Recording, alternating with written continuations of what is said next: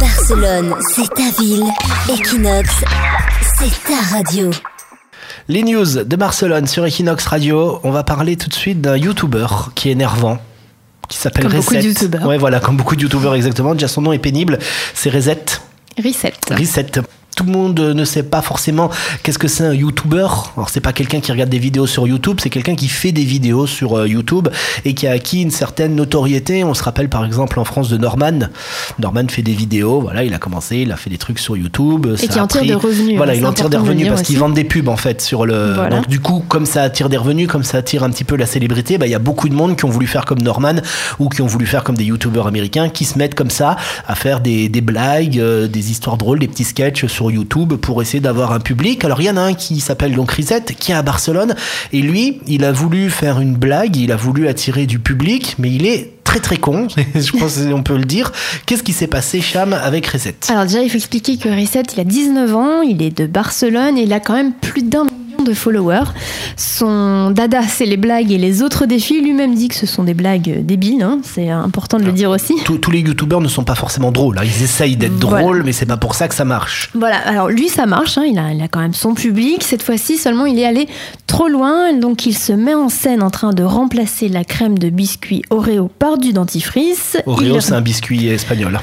Voilà, avec de la crème blanche au milieu. Mm. En fait, il a enlevé la crème pour mettre du dentifrice. Et là, il explique qu'il va les donner à un SDF. Voilà, ce qui est très donc, très con. euh, voilà, donc Parce qu'en euh, fait, il aurait pas pu le donner à un de ses amis, un truc comme ça. Il a pris quelqu'un qui mourrait de faim Exactement. en disant c'est très drôle, la personne elle meurt de faim, donc elle va manger mon dentifrice sans savoir c'est du dentifrice. Donc dans cette vidéo, on le voit bien qu'il remplace la crème par le dentifrice, il remet les Oreos dans le paquet pour pas qu'on voit que ça a été trafiqué, et il part euh, les offrir à un sans-abri qu'il trouve dans la rue. Il dit voilà, alors t'as faim Bon bah je vais te donner ça. Et le, le sans-abri, euh, il dit bah merci beaucoup. Enfin il est, il est sincère, il le remercie.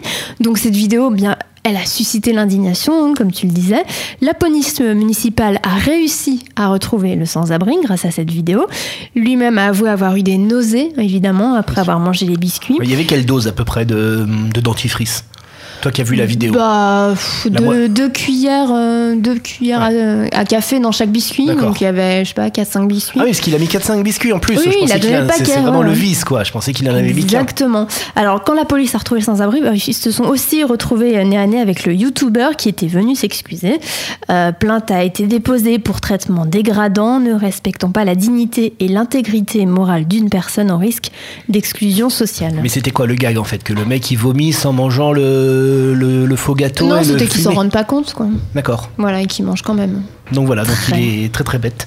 Voilà. Non, mais déjà ces vidéos YouTube, moi j'ai un petit peu de mal, je suis pas du tout fan du concept, mais bon, voilà où ça mène quoi. Ah, Exactement. Alors non seulement cette vidéo est complètement écœurante, mais personnellement le pire c'est la dernière vidéo qui a été postée par euh, Ah, le parce qu'il jeune en a homme. fait une autre. Voilà, le récit explique, il essaie de justifier sa blague de mauvais goût avec un aplomb, une arrogance euh, complètement incroyable. Il explique tout simplement, bah, il manque de maturité, donc c'est pour ça qu'il fait des blagues débiles. Le problème, c'est toujours l'éternelle discussion euh, sur les télé-réalités avec des gens qui deviennent célèbres d'un coup. Pareil maintenant sur YouTube avec des gens qui sont peut-être pas préparés à avoir un public d'un million de personnes parce que l'être humain, il est pas fait normalement pour parler avec un public comme ça ample. Et normalement, ça se prépare. Je veux dire, tu, c'est ton travail quoi de faire des médias et tout. Et des gars comme ça qui deviennent célèbres du jour au lendemain sur YouTube, ils pètent complètement les plombs.